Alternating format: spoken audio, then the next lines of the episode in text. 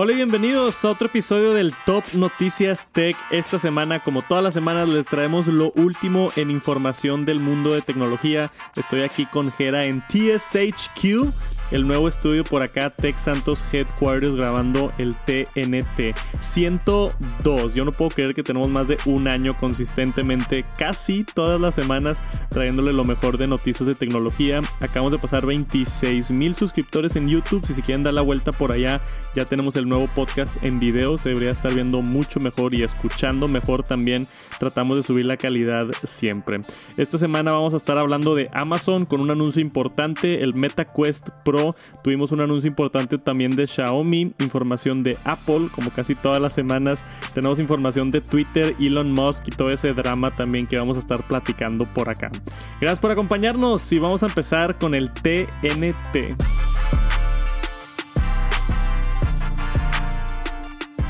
Y una de las noticias más grandes esta semana fue Amazon. Amazon tiene un servicio que se llama Amazon Music le quiere como competir a Spotify, le quiere competir a Apple Music, le quiere competir a los servicios de, música como YouTube Music también. Y ya tiene muchos años Amazon Music, pero siempre ha sido un servicio bastante confuso.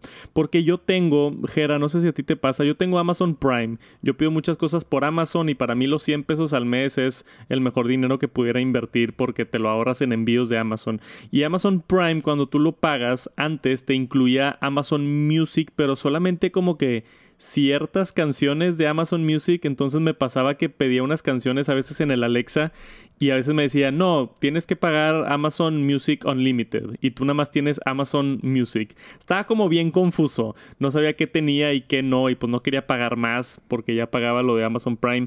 Y anunciaron algo grande esta semana, tenemos aquí la nota, Amazon gives Prime subscribers access to 100 million songs. Entonces, anteriormente si tú eras suscriptor de Prime solamente tenías acceso a 2 millones de canciones y ahora tienes acceso a 100 millones de canciones canciones, que es pues prácticamente todas las canciones, ¿no? Creo que Apple Music también tiene alrededor de 100 y, y, Spotify también tiene alrededor de 100, entonces pudieras encontrar fácil todos tus artistas favoritas ya en Amazon Music.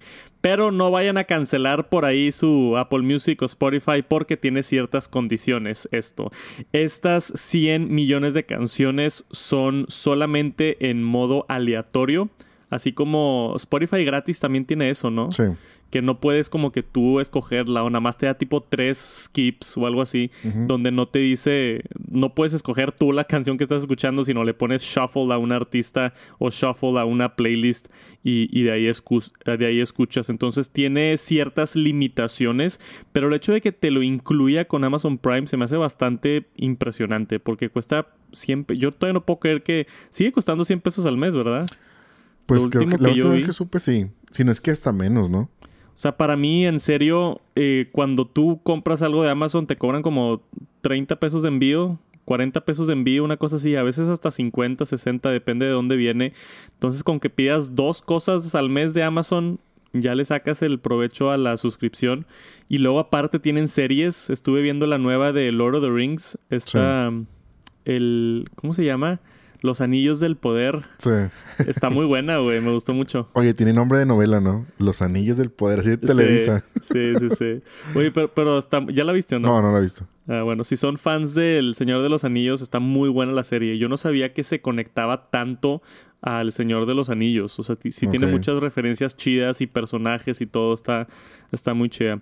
Y ahora series, envíos gratis en Amazon y ahora tienes todo el catálogo de música con un par de limitaciones, pero se me hace bien interesante esta suscripción. O sea, para mí si me dicen, oye, tienes que cancelar ahorita, solamente puedes tener una suscripción, fácil sería la de Amazon, porque pues incluye básicamente todo por un precio económico, ¿no? O sea, Netflix, ¿cuánto cuesta? Si quieres 4K, cuesta como 200 pesos al mes. Sí. Y, y, se pone más complicado. Sí, no, la verdad es que Amazon está como que rompiéndola, ¿no? Con todos los servicios, porque en realidad tiene el tema de, como tú dices, de los envíos. Todavía, por ejemplo, a mí me ha tocado de repente pedir de que, no sé, algo de despensa, ¿no? De que pides de que artículos de higiene y cosas así Y si pides de que 5 artículos, te dan un 5% de descuento. Si pides 10 artículos, un 10%. Y si pides recurrente, o sea, de que te lo manden cuando se te acaba, o sea, tú le puedes poner de que mándamelo cada dos meses, ¿no? Y te lo manda, todavía te da un mejor precio. Entonces yo siento que, que Amazon pues la está rompiendo por todos lados. O sea, ya tiene el, tema de las series, que tiene muy buenas series, como comentabas. Muy buenas series, muy buenas películas originales de, de Amazon Prime. Este, y ahora con la música, a mí sí me pasaba eso que dices tú de que quería escuchar, una vez lo intenté, bajé la, la app de, de, Amazon Music y dije, ah, déjame probarla a ver qué tal. Y, y sí, era la bronca de que no encontraba las canciones que yo quería porque estaban limitadas con los dos millones nada más. Sí. Este, y, y recientemente, creo que ayer o antier se actualizó la aplicación y salió la nota esta que estamos poniendo ahorita de que, de que ya tienes la, toda la biblioteca completa con las limitaciones que tú comentas, pero está, no sé, está chido. Digo, le está dando chido han estado haciendo muchas jugadas. Vi esta semana también shout out a, a, mi compadre regio Roberto Martínez. Sí increíble, güey. No sabes el gusto que me dio ver que, que firmó un contrato con, de exclusividad con Amazon Music. Entonces va a estar ahora su podcast en formato audio exclusivamente en Amazon Music. Entonces se ve ahí la inversión que está haciendo Amazon Music para no solamente otorgarnos más canciones, ahora hasta 100 millones de canciones, pero también podcast. Tiene aquí una sección importante de podcast y aparte podcast exclusivos. O sea, tuvieron que darle una buena cantidad de dinero a Roberto, que me da muchísimo gusto que un creador de contenido regio acá haya logrado un buen deal así. Este, pero se nota ahí la, la, inversión de Amazon Music. O sea, quieren crecer mucho la plataforma y es esta guerra, ¿no? Entre Spotify, YouTube Music, Apple Music y ahora Amazon Music echándole casi casi toda la carne al asador. Estoy bien emocionado por, por Roberto, que le vaya bien allá con eso. Y, y, también pues por Amazon Music, porque entre más competencia, mejor para nosotros. O sea, siempre hay gente que ve y dice, oye, este servicio ahora tiene esto, que está muy padre. Y dices, no, qué flojera, tengo que pagar otro servicio, sí o no. Pero al final del día, la competencia es lo que genera que todos los servicios se hagan mejores y tener diferentes opciones en un mercado siempre es bueno. Puedes cancelar un servicio un mes y contratar otro un mes, probarlo, andar cambiando a ver cuál se ajusta a tus necesidades. Yo por eso este me gusta cuando veo este tipo de servicios de suscripciones hacer cosas bien y hacer cosas mejor. O sea, el hecho de que completamente gratis, de un día para el otro, en vez de dar 2 millones de canciones, ahora te dan 100 millones de canciones y no pagaste ni un centavo más, está impresionante lo que hizo, lo que hizo Amazon Music. Entonces, si tienen Amazon Prime, que seguramente tienen si es que piden cosas en Amazon y si no, sí se lo recomiendo bastante, ya pueden aprovechar esto, estas 100 millones de canciones. Y si quieren escuchar a, Roberto Martínez también lo van a tener que hacer por allá en, en, Amazon Music.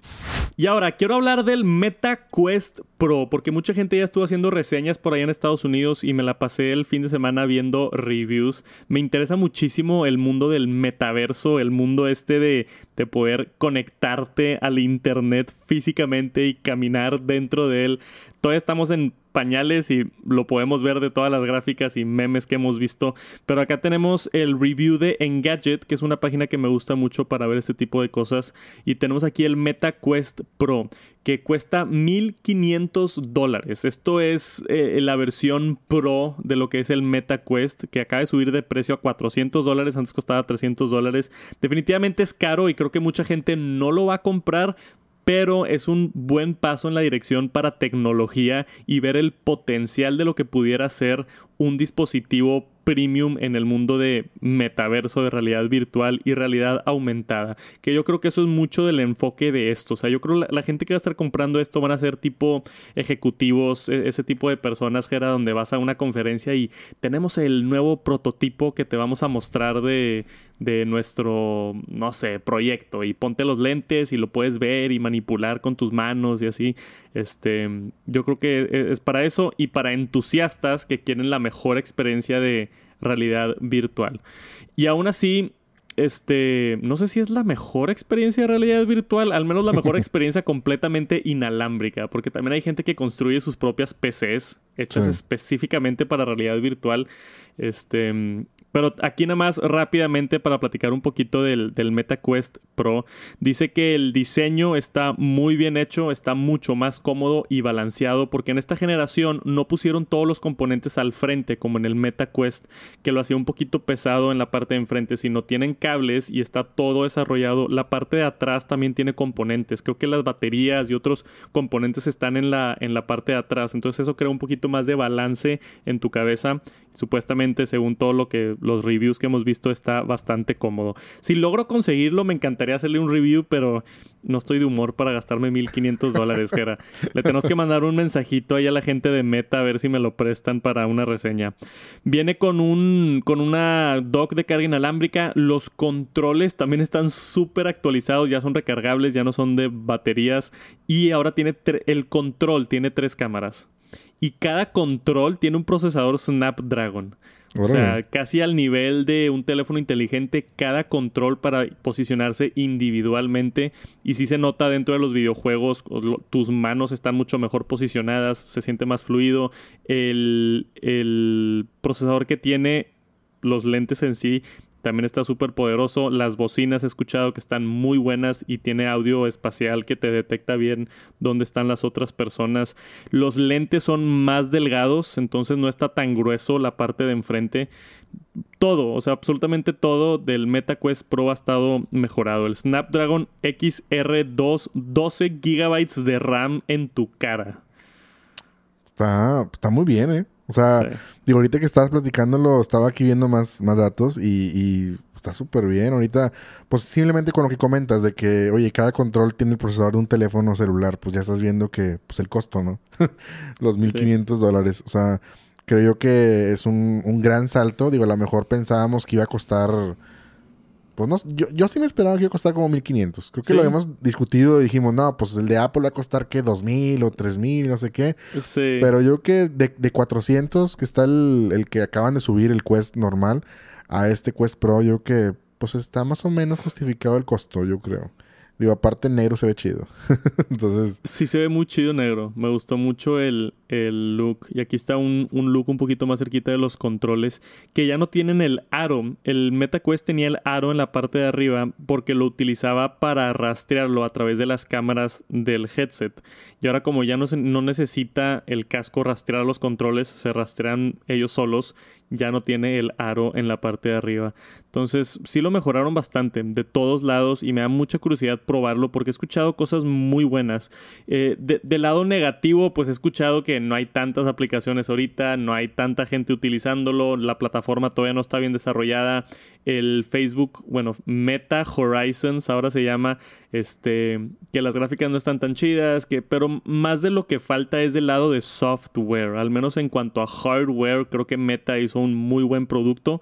Quizás si falta desarrolladores, falta ambiente, falta motivación para entrar a este tipo de, a este nuevo mundo que se espera que es el futuro, ¿no? Porque todavía está bastante en pañales esta industria pero yo estoy emocionado de ver hacia dónde va a crecer. Y si esto es lo mejor que puede ofrecer Meta ahorita, como bien dices, me gustaría ver lo mejor que puede ofrecer Apple, lo mejor que puede ofrecer Samsung y empezar esta nueva guerra de un nuevo producto, porque creo que ya todos nos estamos cansando un poquito de los teléfonos inteligentes. Al menos yo, que tengo la fortuna de ver todos los teléfonos nuevos ya desde hace varios años y, y me emociona muchísimo algo completamente nuevo.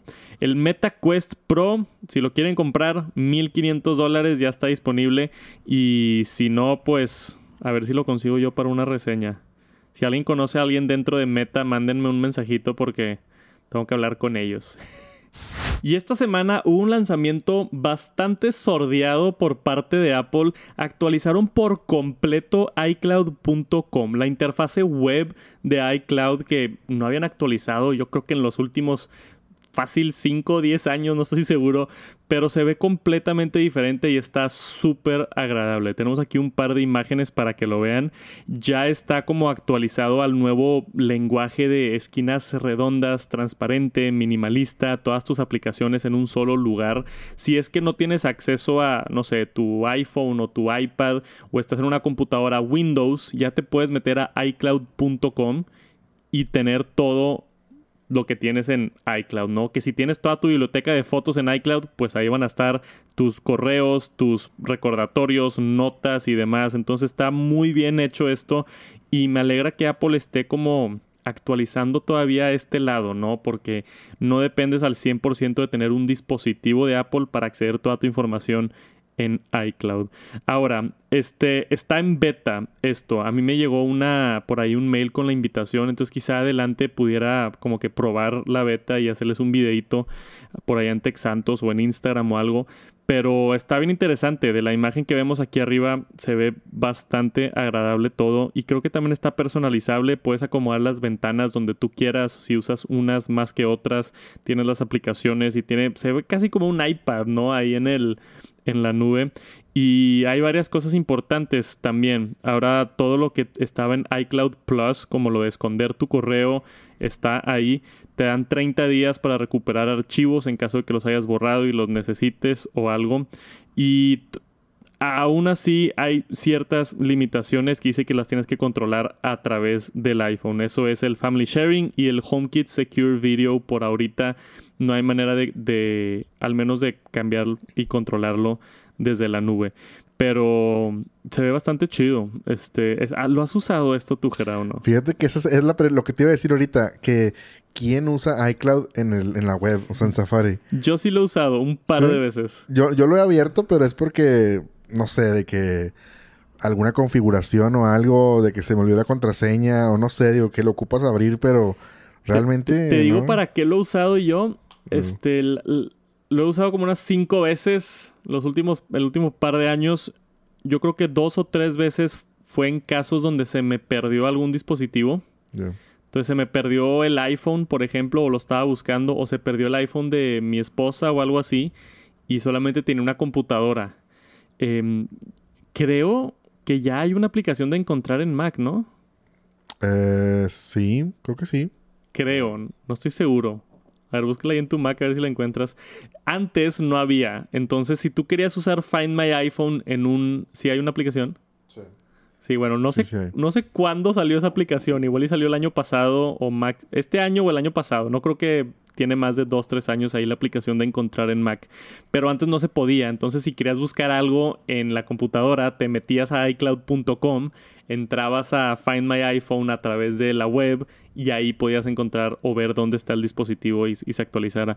Para eso lo, lo utilizaba. Y creo que un par de veces también para ver fotos pero eso es más caso específico de, de, yo que tengo como que muchos dispositivos. Sí. Entonces tenía que encontrar una foto y no tenía ahí mi iPhone, pero tenía la compu, entonces me metí a iCloud.com para acceder al el Apple ID donde estaba esa fotografía y de ahí me meto y la puedo descargar, que está bastante útil también. Entonces, igual y son situaciones como muy específicas, pero se puede, definitivamente, y me alegra que lo hayan actualizado a que se vea bonito, al menos que le estén echando ganas para gente que sí lo utiliza o hay gente que tiene, no sé, Windows, trabaja con Windows en el trabajo y trabaja en el trabajo.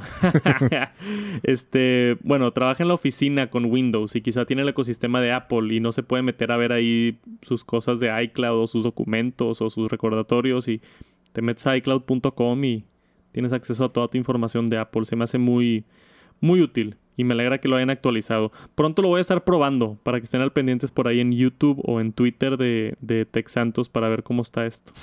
Y tenemos un rumor nuevo que surgió esta semana de una página que se llama The Information, que ha filtrado ciertas cositas de Apple en el pasado. Este, me encantan los rumores de Apple, me emocionan bastante y más que nada me hacen imaginar, porque este rumor es de los rumores más locos que he visto últimamente. Dice que Apple está planeando, todavía está en desarrollo, un iPad de 16 pulgadas. Es enorme. Hace como seis meses tuvimos un rumor, no sé si te acuerdas, que era de un iPad de 14 pulgadas. Que dije yo en ese momento que vimos ese rumor de, oye, ya se me hace un poquito grande, pero pues tal, 16 pulgadas es demasiado. O sea, la pantalla que tienes ahí en tu laptop ahorita, pero en un iPad. O sea, ¿qué tanto ha de pesar eso para cargarlo en tus manos? No sé, a mí se me hace un rumor bastante no sé qué tanto mercado haya para eso, pero supuestamente dice que está orientado hacia personas creativas profesionales como artistas y diseñadores que necesitan un canvas más grande. Se me hace mucho a ti. Sí, de hecho, ahorita que dices que el tamaño de la pantalla, pues lo estoy viendo y se me hace demasiado grande. Inclusive para transportarla. Pero creo que sí hay tabletas así, esas Wacom para dibujar y todo eso. Creo que sí hay grandes. No sé si tan grandes. Pero, ¿sabes qué me emocionaría de ese iPad de 16 pulgadas? Sí lo veo real, pero me gustaría que fuera plegable. Imagínatelo. Estaría Ah, genial. O sea, porque ahorita estoy viendo la pantalla y digo, si se doblara la mitad, o sea, a lo mejor queda como un iPad mini un poquito más grande. Sí. Estaría genial. Eso sí Si bien Apple padre. logra hacer un dispositivo plegable, un Sí. foldable, y fuera este iPad de 16 pulgadas, eso sí estaría genial para que veas. Ahí sí me emocioné. Sí, sí, O sí. sea, poder doblarlo a la mitad y lo echas en tu bolsa y luego lo, lo desdoblas y tienes un iPad de 16 pulgadas, Sí. ahí sí me interesa.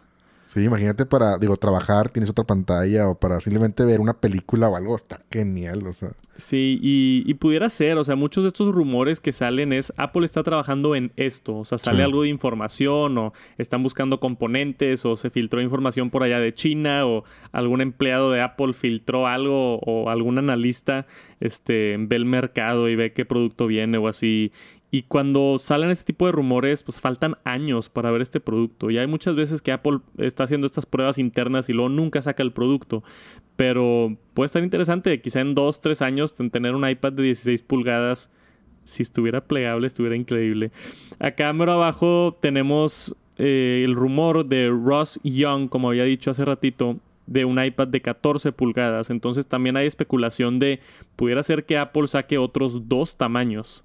O sea, ahorita tenemos el iPad Pro en 11 pulgadas y en 12.9 pulgadas.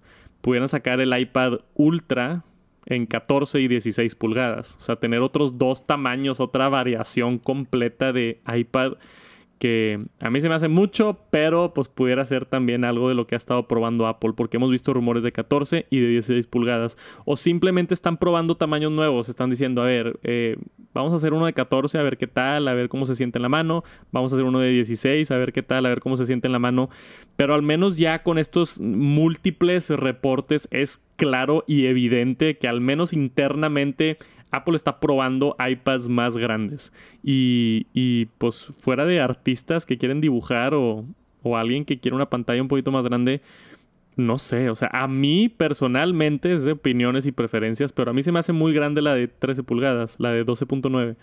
Sí, no, pues de hecho yo, yo, este, lo tengo ahí ya, lo estoy vendiendo, entonces ese que yo tengo de 12.9 y me cambié uno de 11 por lo mismo, que era difícil traerlo y era pesado y digo, si lo tienes en tu escritorio, no lo mueves mucho o nada más tienes el iPad, está chido. Sí. Pero yo que traigo la MacBook y aparte este que el teclado, el mouse y todo, pues era mucho echar un iPad de 13 pulgadas.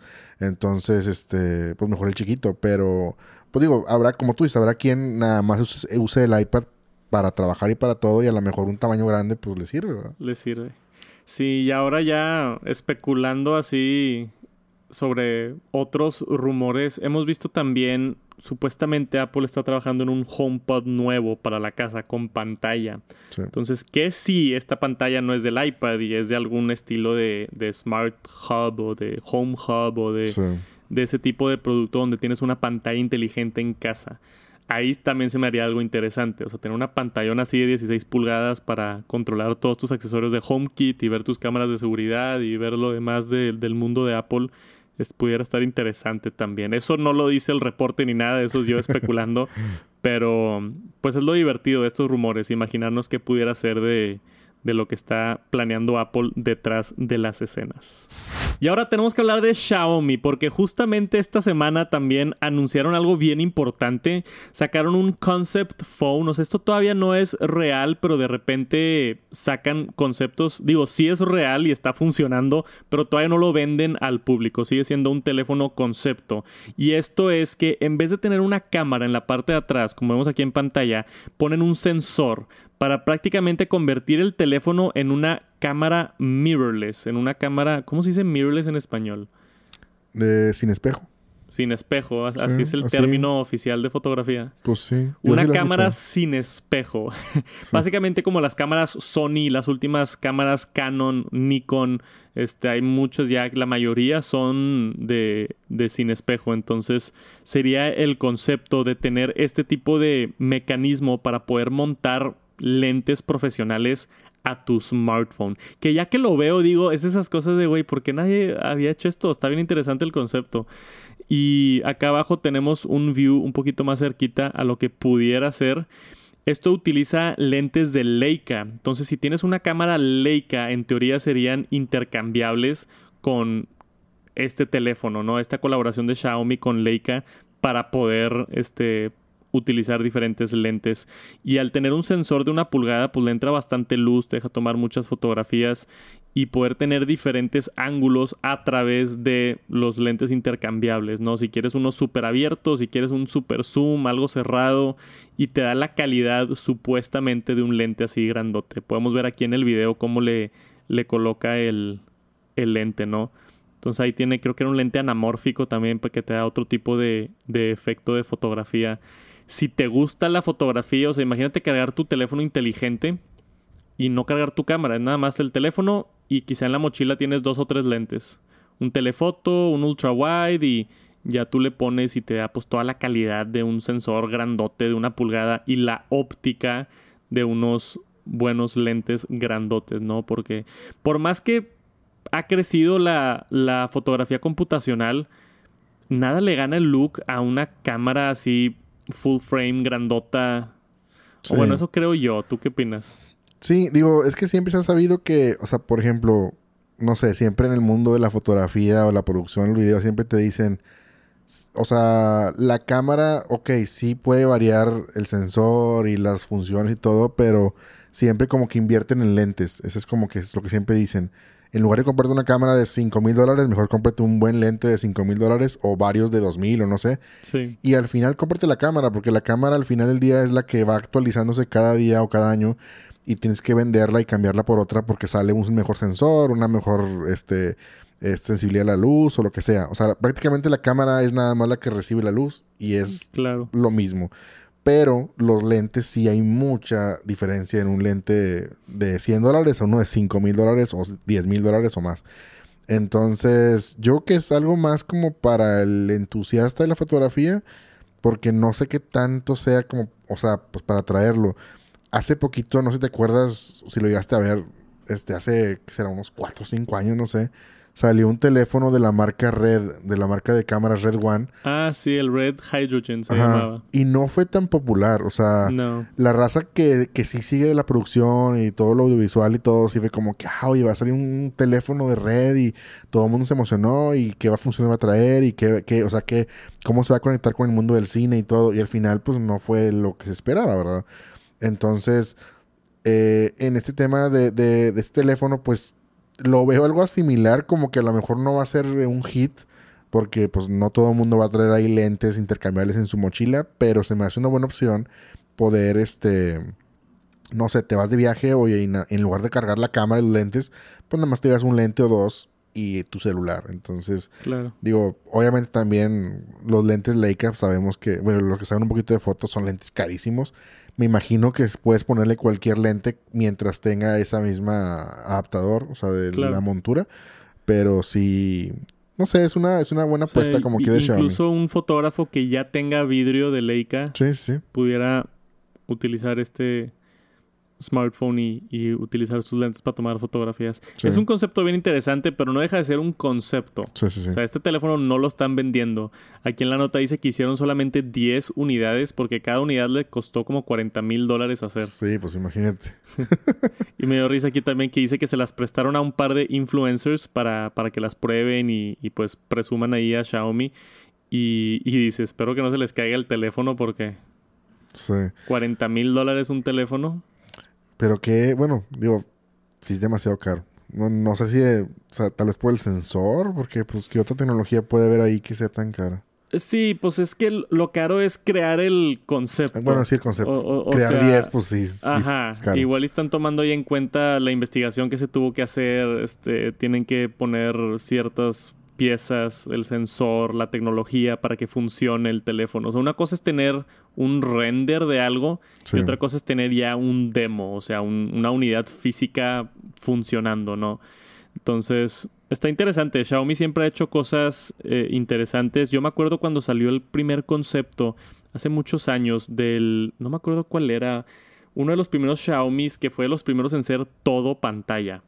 O sea, fue de los primeros que, que creo que tenía la cámara escondida y, o sea, todo era pantalla y era un concepto que no podías comprar. Y unos años después salió ya todo pantalla. Entonces, igual también es manera de, ver cómo reacciona el mercado. De, oye, ¿está interesada la gente? Sí o no. Este, hizo mucha noticia esto, sí o no. Lo cubrieron en el Top Noticias Tech, entonces es nota importantísima. cómprenlo, cómprenlo. Sí.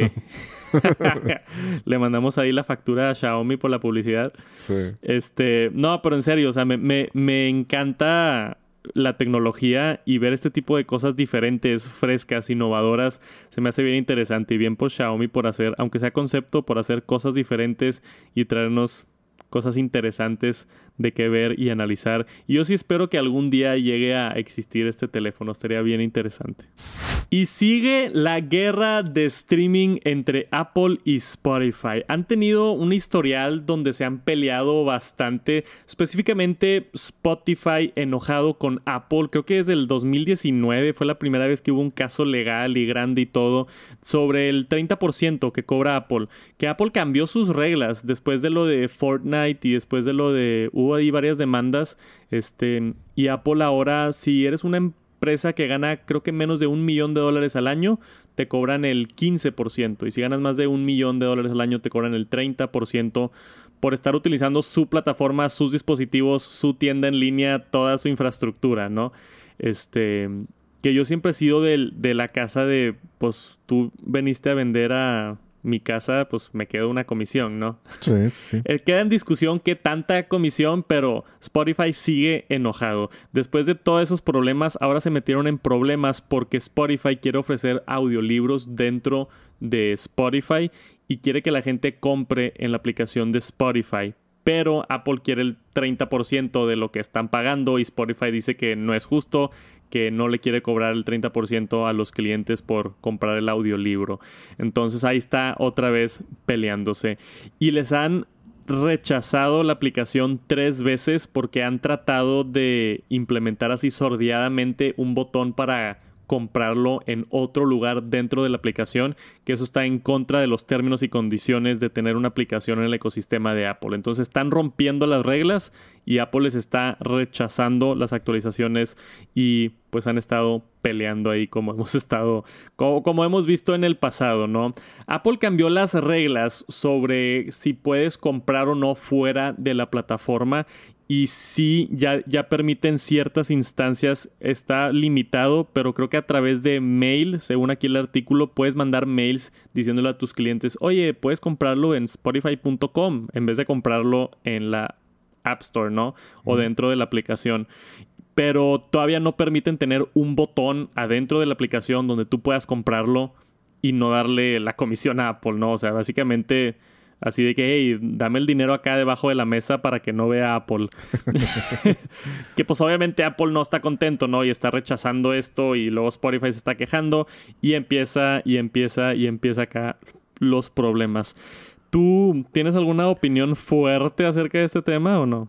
Fíjate que sí está, está muy interesante porque creo yo que lo correcto es, no sé, digo, a ver si no me gano hater. Pero creo que lo correcto sí es que te cobre la comisión porque que hubiera sido de Spotify si no hubiera estado la Apple Store.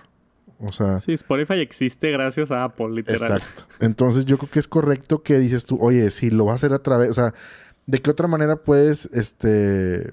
Pues sí, comprar algo de Spotify, pues es a través de la aplicación. Porque casi nadie, o yo casi me puedo atrever a que un 2% de la gente escucha a lo mejor Spotify en la compu sin una aplicación o en web, por ejemplo. Yo que la mayoría lo, lo usamos en el carro este, o en la laptop, pero pues a través de, la aplicación. Pero yo que la mayoría es a través del teléfono, creo yo. O sea, o hace sus, transacciones a, través del, del, teléfono. Claro. Y obviamente para el usuario es más gorroso no tener el botón ahí directamente y comprarlo. O sea, todos quisiéramos tenerlo ahí.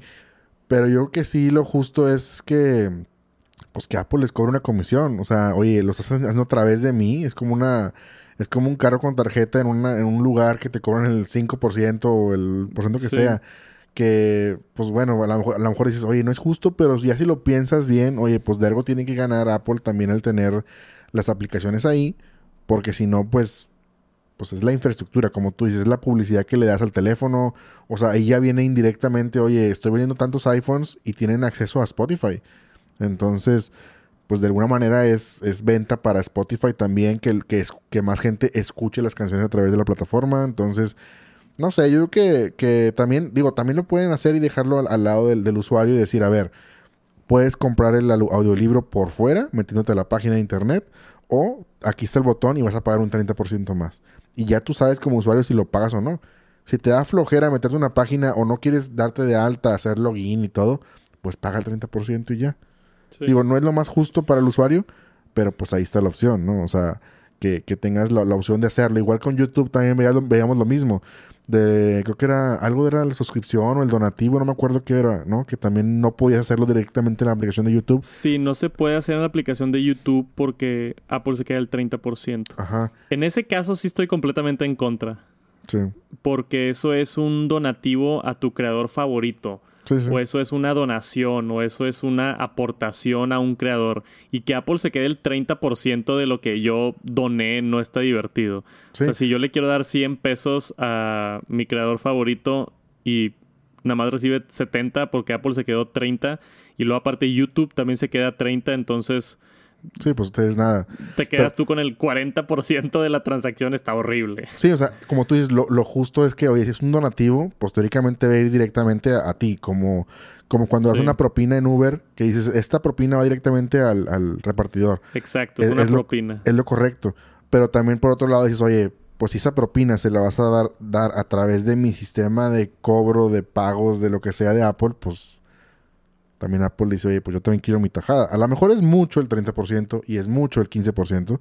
Debería ser menos, tal vez, como una tarjeta de crédito, un 5%. Sí. Y pues ya todos felices. O sea, a lo mejor ahí el, problema es el número, no tanto el, tema de cómo hacerlo o no hacerlo. Pero es diferente propinas a un ah, servicio. o sea, Spotify es una empresa multimillonaria que, pues si quiere retener usuarios a través de... O sea, vean ahorita aquí el, el screenshot que tenemos cuando tú vas a comprar un audiolibro, ahí te dice, oye, no puedes comprar audiolibros en la app.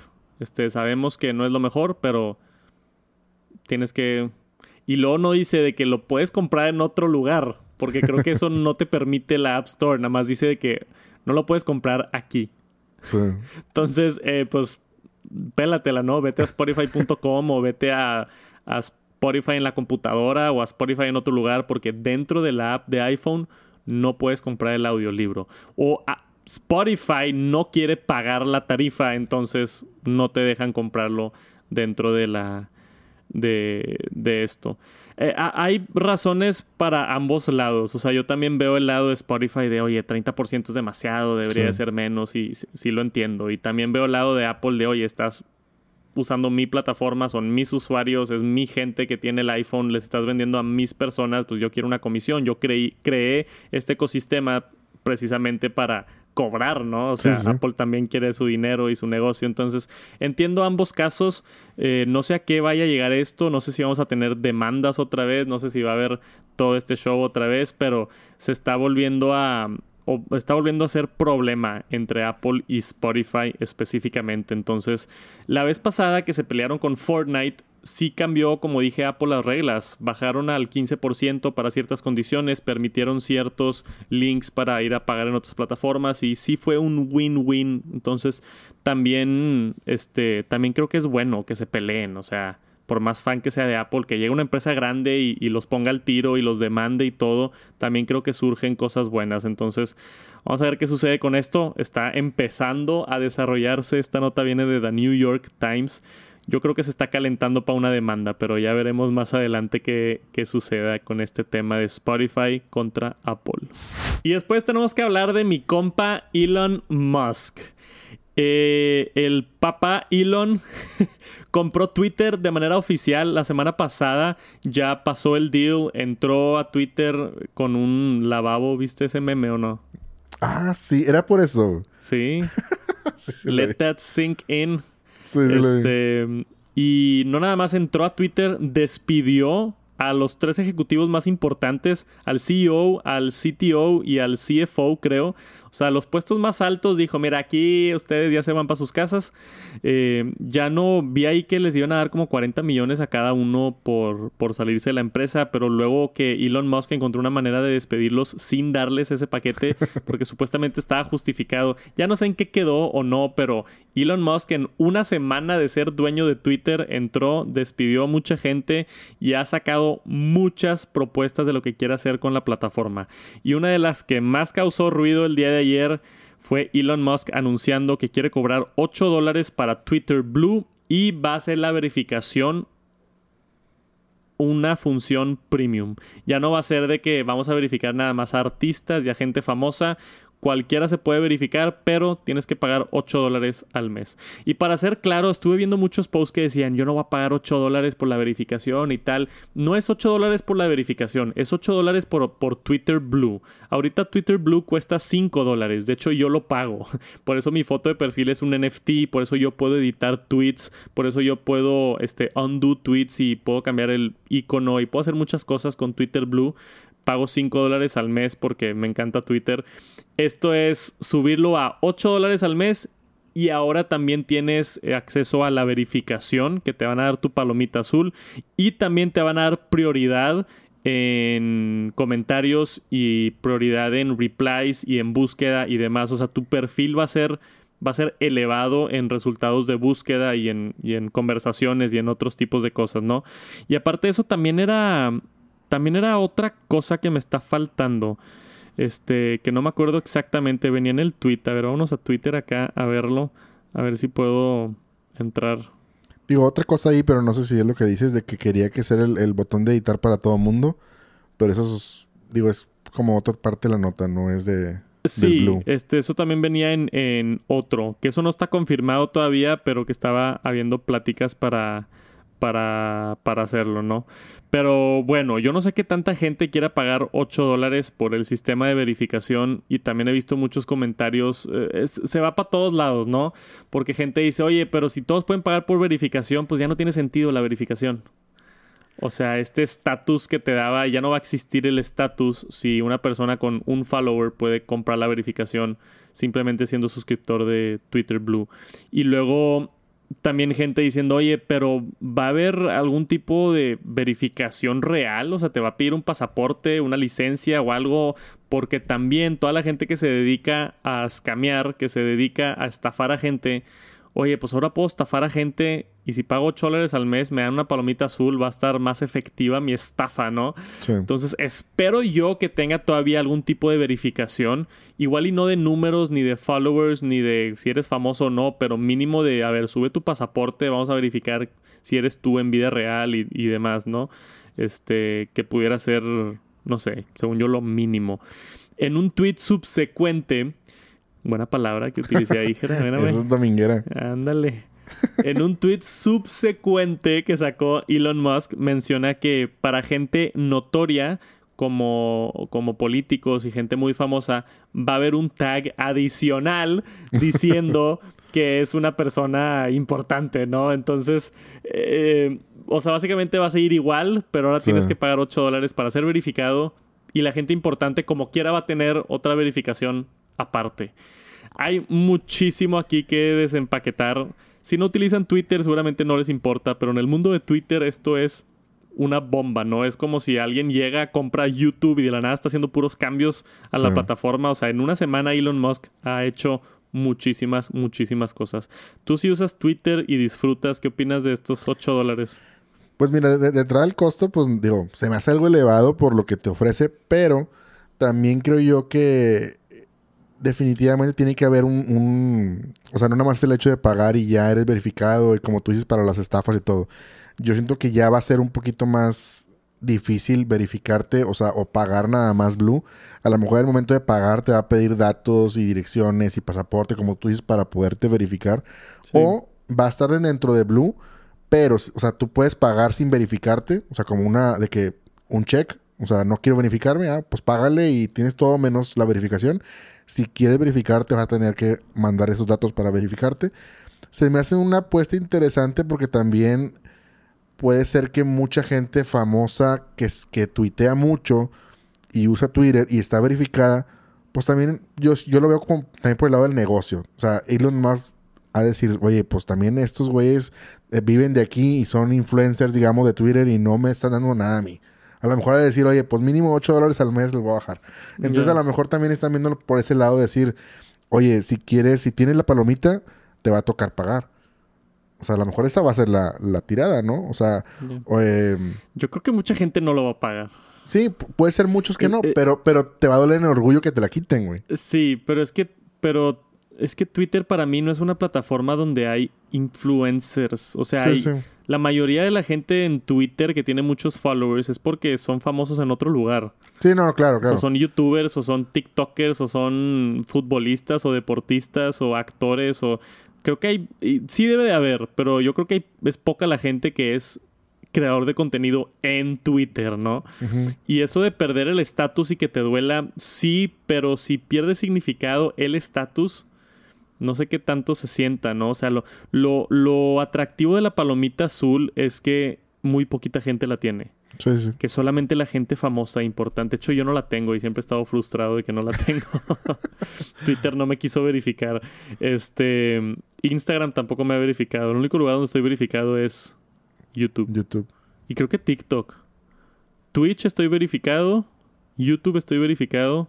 Y creo que TikTok, no me acuerdo si, si, estoy verificado o no. Pero, pero eso, o sea, es interesante porque, por ejemplo, en el caso tuyo, que, que, que te ve mucha gente y todo, es importante que puedas verificarte de alguna manera aunque Twitter no quiera, pero es importante porque pueden o sea, estafar gente con tu usuario. claro, si no, ya ha pasado. Que ya ha pasado. Entonces... Gente que se llama Tex Santos con dos S y estar supuestamente regalando iPhones y se pone a estafar a todo mundo. Entonces es súper importante que, por ejemplo, en el caso tuyo, que tú ya usas Twitter Blue, posiblemente que tú puedas tener la opción de verificarte para que mínimo sepan de que, oye, pues es, es Tex Santos, mandó papelería y está verificado y esa es la cuenta real. Se me hace interesante porque puede haber gente que inclusive ni famoso sea, pero se hagan pasar por ti. O sea, nos puede pasar a cualquiera, vaya. O sea... Pero, pero eso es lo que te digo de la verificación. Yo puedo verificarme por 8 dólares al mes, Tex Santos, pero Tex Santos con dos S al final también se puede verificar por 8 dólares al mes. No, pues, digo, teóricamente ahí esperemos que pase que si les pidan, oye, mándame pasaporte, mándame esto, esto, esto, una llamada, no sé, digo, algo que sea. O sea, eso es a mí lo que no me gusta. Sí, sí. Que cualquiera se pueda verificar. Sí. Pero, pues ya veremos. También 3 dólares más es mucho. Ahorita pago Twitter Blue 5 dólares. Como que 5 dólares para mí era límite para pagar una estupidez como Twitter. 8 dólares ya me duele, güey. 8 dólares ya está, ya lo piensas, ¿no? 8 dólares ya está son 200 pesitos. Dice, son 3 dólares más, pero, güey, son, o sea... Sí, a eso voy con, con, lo que te digo. Pues ya, si quieres la palomita, los que no tenemos, pues es págale, ¿no? bueno, y, para mí son 3 dólares más, porque yo ya pago Twitter Blue, pero para alguien son 8 dólares más, ¿no? Entonces, no sé, estoy bien interesado de ver cómo va a surgir todo esto, los cambios que está haciendo Elon Musk en Twitter. Vamos a ver qué tal.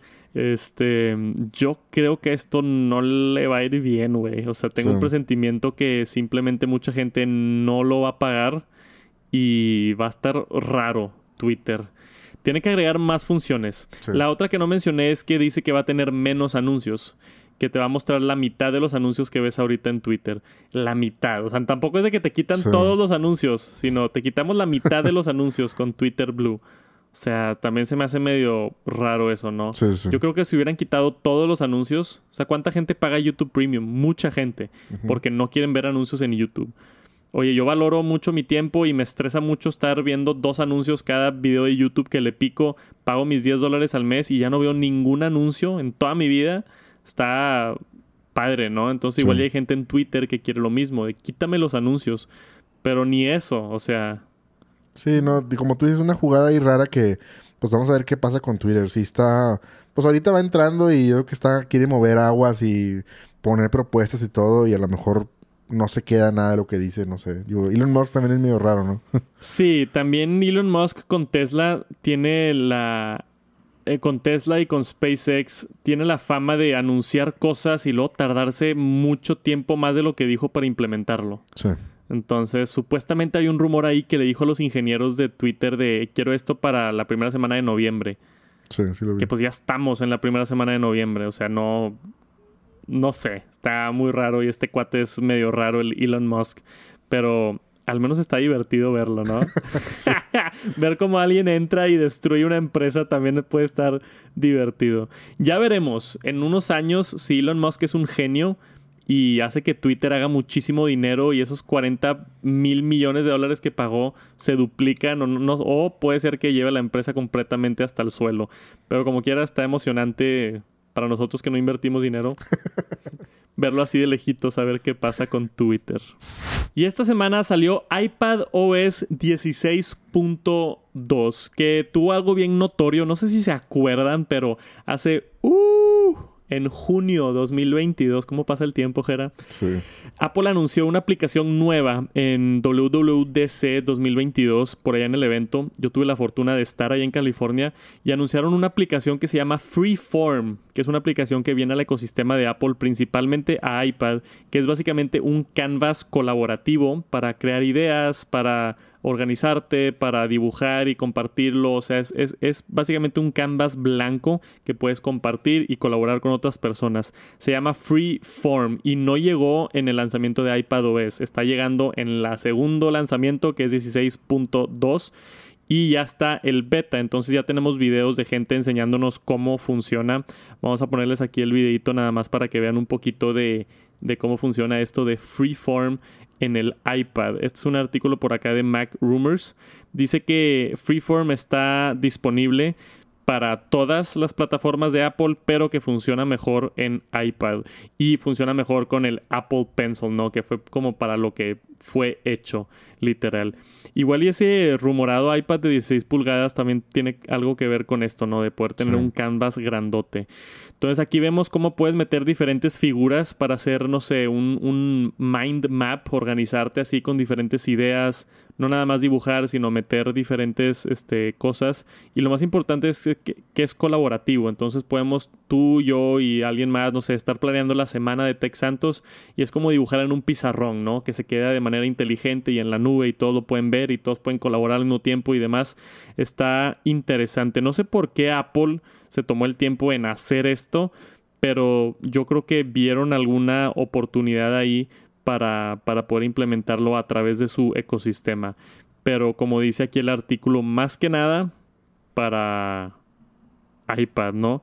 Y dice que tiene soporte para poder poner todo tipo de, de iba a decir medios, todo mal, güey. todo, todo tipo de archivos como fotografías, PDFs, videos, este texto, lo que tú quieras, ¿no? Ponerlo aquí. Es como un espacio creativo para hacer justo lo que quieras. Se llama Freeform, va a estar llegando en 16.2 que yo creo que esto va a llegar en diciembre. Normalmente los betas 16.1 se tardó como 4 o 5 semanas, entonces yo esperaría esto en diciembre en una actualización con iOS 16.2 y iPadOS 16.2 y seguramente macOS Ventura ¿qué sería? 13.1 como dice aquí en el artículo. ¿Te interesa esto la neta casual? No, sí, digo, no es, no es algo que vaya a usar a lo mejor de diario pero sí me ha pasado muchas veces de que, oye, quieres dibujar algo así rápido de un planito, un dibujito, una idea que traes. Y andas buscando la aplicación ideal y luego la bajas y luego la usas y cobran y chin y págale o... Y, en la aplicación de notas no está tan sencillo dibujar. Sí, no está fácil. Entonces, se me hace una muy buena idea porque le va a quitar, digo, hay otras aplicaciones que hacen lo mismo de cobro, que le va a quitar ahí mercado. Pero está padre eso, que sea colaborativa, o sea, que puedas, como tú dices, tener una junta, no sé, por FaceTime, tres, cuatro personas y que, oye, mira esto, ¿cómo ves? Y datos y todo, y dibujas, o sea, es algo que, que pues no, no se me había ocurrido así como que fuera necesario, pero yo creo que cada vez más le vamos a buscar ahí una, pues un lado interesante. Yo creo que sí, al menos aquí en la oficina creo que sí va a ser útil. Sí, justo lo estaba pensando. O sea, para, para aquí el equipo de Tech Santos, ya somos cuatro personas en el equipo. Este, tenemos a Jera, Andrew y Ram, cada quien hace diferentes cosas y poder sentarnos, no sé, a planear la semana de falta grabar este video, ¿qué vas a hacer tú? No, pues yo lo voy a editar, yo voy a hacer esta toma, yo voy a hacer el guion y lo circulas y, y, se organiza y luego el siguiente día, oye, ¿en qué habíamos quedado? Y cada quien se puede meter en su iPad y a ver exactamente las notas que se tomaron. No sé, se me hace interesante. Y pues ya la están probando aquí en el video, o sea, ya está disponible. A ver si bajo el beta de iPad y igual y le hago un video para Instagram o TikTok o, o incluso ya en el YouTube de Tech Santos pudiera probarlo. Entonces estén al pendiente y si no, esto va a estar llegando para todos en diciembre. Y por último, quiero hablar de un rumor que salió esta semana que me emocioné bastante. Y eso es por acá en Mac Rumors. Supuestamente, según acá, esta fuente de información, el US Patent and Trademark Office, encontraron un patente, por acá la raza que busca patentes, de Apple, donde simplemente dice un dispositivo electrónico como una laptop con componentes como la pantalla en la parte de atrás para proveer luz a un logotipo o este, ser, ser parcialmente reflectivo en el que dice backlit. No sé, pero básicamente lo que dice la patente es puede regresar el logotipo de Apple que se retroilumina en la parte de atrás. Yo extraño esto. Sí, no, ¿cómo no? Yo también. Desde el 2016 que Apple cambió al nuevo modelo con USB tipo C en sus laptops, dejaron de hacer el logotipo iluminado. No sé por qué. No sé si cambió ahí algo de la tecnología de la pantalla, porque fue el mismo año que hicieron las pantallas más delgadas, creo pero aparentemente Apple ya tiene patentes para regresar esto. Oye, si regresó MagSafe, pues puede regresar lo que sea, ¿no? Todo es posible aquí en Apple. Digo, yo sí también, sí me da esa nostalgia porque sí me gustaba ver así que estás en, no sé, trabajando en la oscuridad y se veía ahí la manzanita de lejos o así. Llamaba mucho la atención. Estabas en un café y se veía ahí la Mac. Digo, no sé, es algo que, no sé por qué lo quitaron, como tú dices. Sí, y, no, sé si no sé si es una cuestión de vanidad o, o, qué, pero a, mí también me gustaba, o sea, lo disfrutaba. Este, no sé, se me hacía una función padre y hasta elegante, ¿no? De que lo abres y, y se ilumina así, de que sabes que está como prendida, ¿no? Este, y he hecho, he visto modificaciones que personas hacen donde le quitan la tapa y le ponen unos LEDs y, le hacen todo así, hasta con el iPhone también, que lo, hacen como que transparente con luz y así. Entonces, pudiera estar interesante este, ver esto, porque desde el 2015 no lo hace Apple. Entonces, pues ya pasaron siete años, ocho años casi, de que tenemos una MacBook nueva con, con retroiluminación o como se llame, pero yo estoy emocionado si es que logra concretarse. Ahora, como siempre digo cuando hablamos de patentes, normalmente cuando encuentran una patente faltan varios años para que suceda. No, no es así como que la patente y va a ser la siguiente MacBook va a tener esto. Según yo, va a ser este un ratito todavía. Y lo interesante es que dice dispositivos electrónicos como laptops o cualquier otro dispositivo. Entonces esto no es exclusivo de MacBooks, aunque eso es lo lógico, pero pudiera ser que venga esto al iPhone, que venga esto al iPad. Imagínate un iPad que se prenda el, por atrás. Incluso yo estuve pensando, tuvimos rumores del iPad, no sé si te acuerdas, que el iPad iba a tener carga reversible. Entonces estaría interesante que cuando lo pongas se prenda el logotipo como para indicarte que se está cargando. Entonces creo que puede tener también usos, así como vimos en el Nothing Phone, que la luz de atrás, no sé, igual y una notificación y se prende, o, o, cuando se está cargando se prende, o no sé, puede tener más implicaciones que simplemente estar prendido todo el tiempo, este, y pudiera ser hasta una función inteligente. Estoy inventando ya, pero puede estar padre esto de la retroiluminación. Esperemos lo veamos pronto. Y eso es todo por esta semana en el Top Noticias Tech. Mucha información bien importante. Nos encantaría saber sus opiniones. ¿Qué opinas de Elon Musk? ¿Qué opinas del MetaQuest Pro? ¿Qué opinas de Amazon y sus 100 millones de canciones que ahora están disponibles completamente gratis si es que pagas Prime. Déjanos un comentario por acá abajo o en el video de YouTube si quieren darse la vuelta, lo apreciaríamos bastante.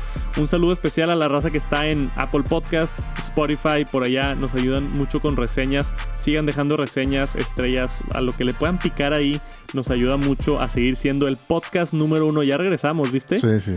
Ya somos el podcast número uno de tecnología en México otra vez. Entonces, gracias ahí por el apoyo. Esperamos así siga. Seguimos mejorando para ustedes y trayéndoles lo mejor de información tecnológica del momento. Nos vemos la próxima semana. Gracias por acompañarnos. Que tengan un excelente día y nos vemos pronto.